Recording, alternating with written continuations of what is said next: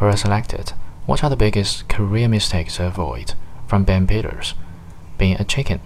Life as a chicken leads to failure because you never ask for what you want, which leads to never learning if you can get what you want, which leads to never learning how to get what you want, which leads to never realizing what you actually want and settling for failure.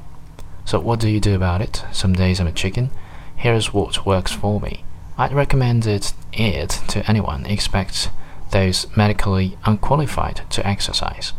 First, do a few sprints until you sweat. Second, take a really cold shower. Third, clean yourself up so you look presentable. Fourth, put on the nicest clothes you have. Fifth, look at yourself in the mirror and realize that millions of people have had the same problems in the past. They might not have had a mirror to look into though. Sixth, write down 10 things that you want. Seventh, write down a plan to get them. Eighth, document every attempt to get them. Ninth, watch yourself succeed, fail, and start over. Document why you failed. Tenth, let's say you get 2 of 10 things you want, better than 0, right? Plus you look good. My friends are trying to convince me to go vegan, but I'm chicken.